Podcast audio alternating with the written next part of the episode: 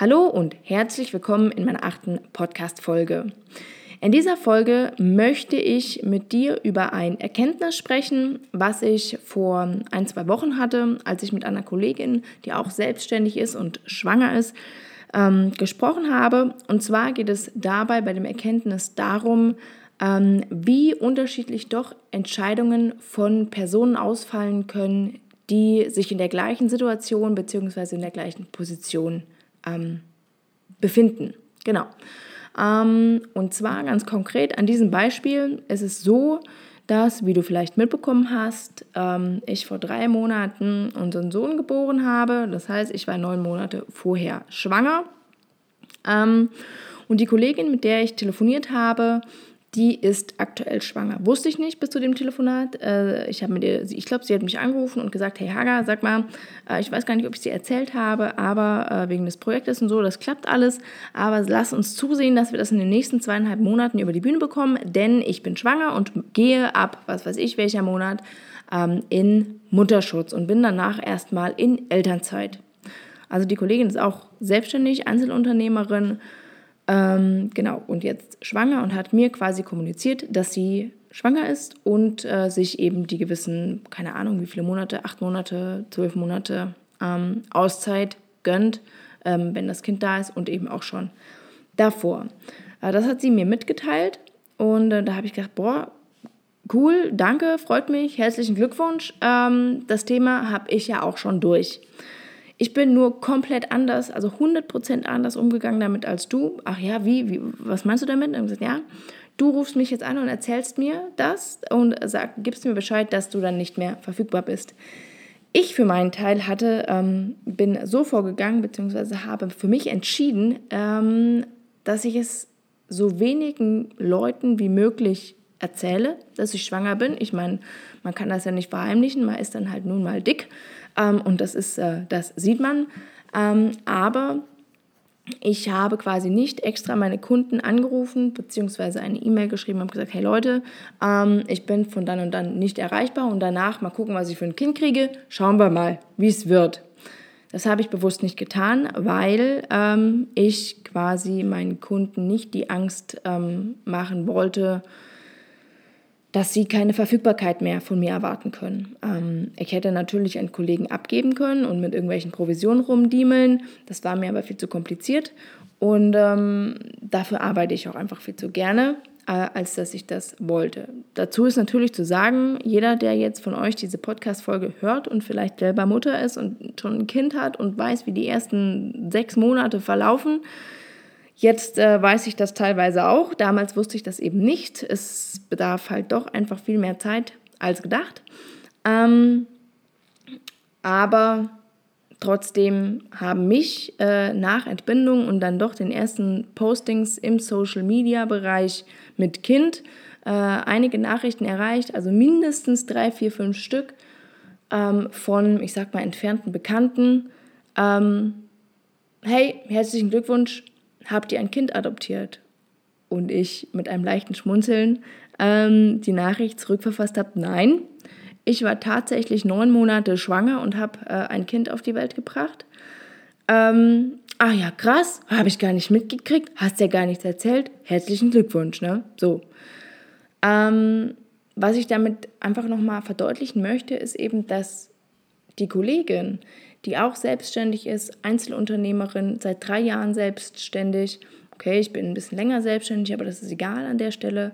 Ähm, für sich entschieden hat, wenn ich das Kind bekomme und auch die letzten Züge meiner Schwangerschaft, will ich mich auf die Schwangerschaft konzentrieren, möchte ich mich auf das Kind vorbereiten und wenn das Kind auf der Welt angekommen ist, will ich die Zeit haben, das erstmal kennenzulernen, die Zeit mir nehmen, ähm, ja, den Alltag erstmal einzujustieren etc. Ja, das ist auch eine gute Sache. Ich habe das, wie gesagt, nicht gemacht. Ich habe den Tag vor Entbindung noch im Krankenhaus mit Hotspot meine E-Mail an den Kunden verschickt und zwei Tage, ein Tag nach Entbindung genauso auch ähm, auf die E-Mail reagiert. Ich hatte mein Laptop dabei, habe ich natürlich eingepackt, als ich die Tasche fürs Krankenhaus gepackt habe und habe mir meinen Hotspot ähm, ja, vom Handy auf den Laptop und habe meine Daten verschickt. natürlich, lass es am Tag nur eine Dreiviertelstunde gewesen sein. Ja. Ich war wirklich fertig danach. Ich hätte mir im Leben Tag, also das ist der Hammer, was so eine Geburt ist. Überhaupt keine Frage. Ähm, konnte ich mir vorher natürlich nicht vorstellen. Jetzt weiß ich, das ist äh, für den Körper absolut harte Arbeit und auch mental die Wochen danach komm damit erstmal klar, dass du ein kleines Kind jetzt da hast, für das du Sorge zu tragen hast, was du versorgen musst, was gestillt werden muss. Du kommst, stillen ist erstmal für dich und für deinen Körper auch, musst du dich erstmal dran gewöhnen, dann hast du, keine Ahnung, ein, ein großes einen großen Gegenstand, will ich jetzt nicht sagen, weil es ist ja nur mein Lebenswesen, es ist dein Kind, was du gebärst, aber bring das erstmal da raus. Das heißt, dein Körper hat da auch harte Arbeit hinter sich, die auch erstmal äh, verheilen muss. Ja, also das ist schon, schon eine Nummer. Jetzt ist der Björn drei Monate und der Alltag hat sich jetzt eingefunden und ich habe ähm, pro Tag meine fünf, sechs Stunden, die ich arbeiten kann und vor allem auch will. Gut, ich habe die nicht tagsüber. Ich muss äh, meine Arbeitszeiten lege ich in die, in die Nächte eigentlich. Also von, ich sag mal, die effektivste Zeit ist von 21 bis halb zwei, also 21 Uhr, also von neun bis halb eins nachts ähm, ist die beste Zeit, wo ich arbeiten kann und eben auch will. Ähm, nicht jeden Tag, äh, manchmal bin ich dann halt auch müde oder ähm, ich schlafe dann einfach tagsüber auch mal, wenn, wenn ich einen Piano gestillt habe und dann schlafe ich im Bett einfach ein. Ähm, dann habe ich hier so eine Stunde ähm, wieder aufgeholt.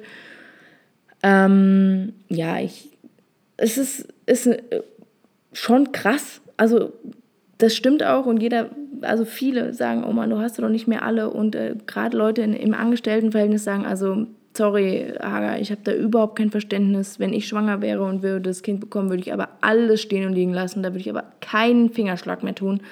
Ähm, da können die mich alle mal kreuzweise und ich bin dann erstmal in der Elternzeit. Das ist echt gut.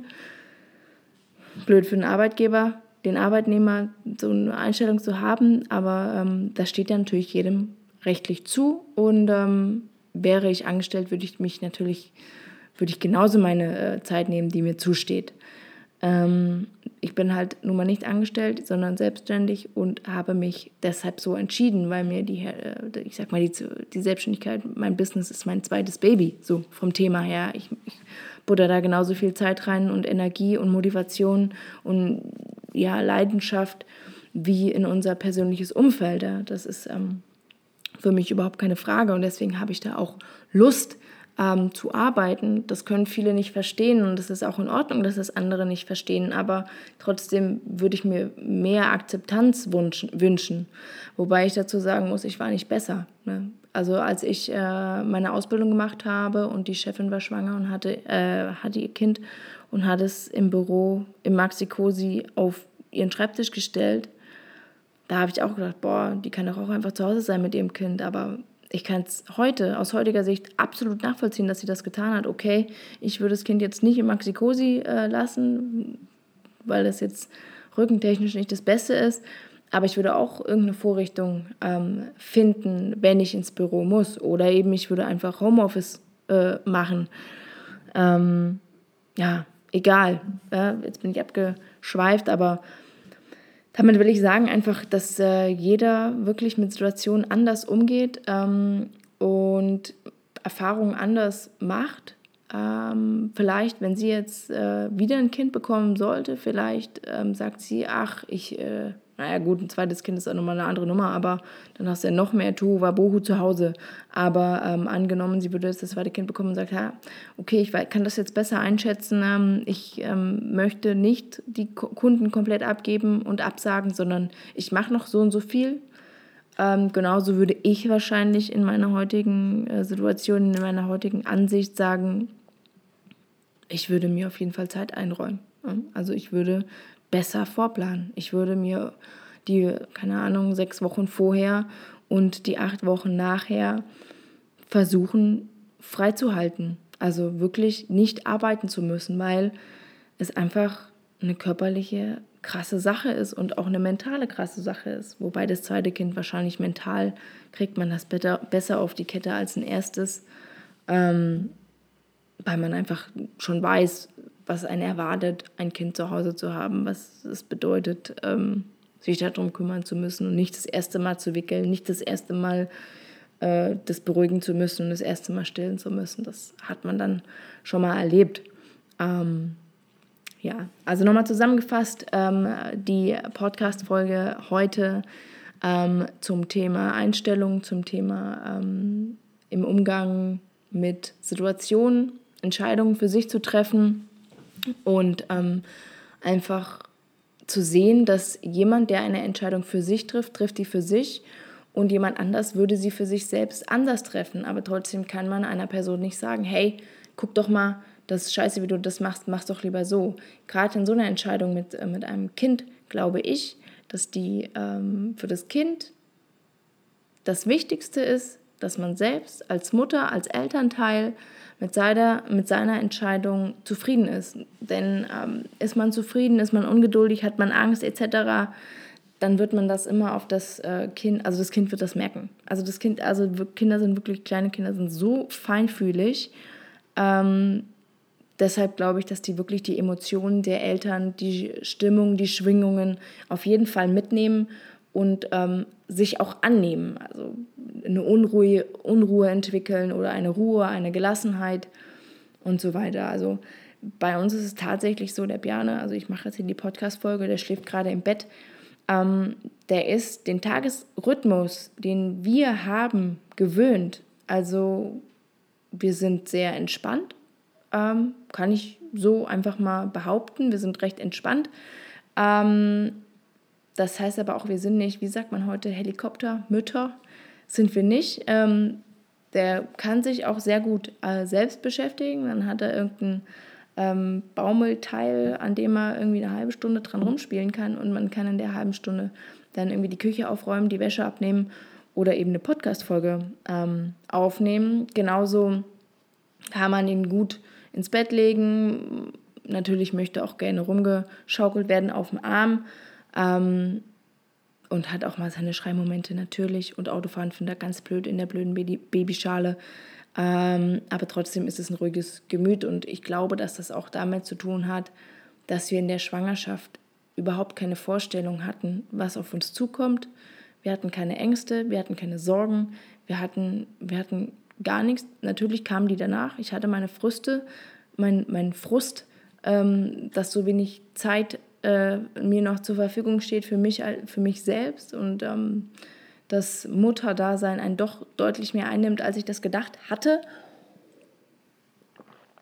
Aber das habe ich jetzt auch auf die äh, Reihe bekommen. Aber eben deswegen glaube ich, dass wenn man sich Sorgen macht vor der Zukunft und Ängste hat, ähm, was auf einen zukommt, dass es das Kind spürt und damit auch in irgendeiner Form umgehen wird. Also das wird es zeigen, ob das jetzt ob das viel meckern wird oder äh, viel Aufmerksamkeit braucht oder wie auch immer. Natürlich nicht immer. Also ich will hier auch überhaupt keine Prophezeiung machen. Ich bin hier überhaupt keine Vollblut-Mama, die jetzt hier voll aus Erfahrung äh, sprechen kann. Ähm, überhaupt nicht. Aber ich kann meine, meine Erfahrung mit dir teilen und mein Empfinden, wie ich dazu stehe. Genau, und bevor ich jetzt hier noch mehr um den heißen Brei herumlabere, äh, mache ich hier jetzt auch einen Cut und bedanke mich erstmal bei dir, dass du bei dieser Podcast-Folge wieder mit dabei bist, äh, bei, bei, dabei warst. Und äh, freue mich natürlich, wenn du in der nächsten wieder einschaltest. Bis dahin, dir alles Gute, mach gut. Mach's gut. Ciao.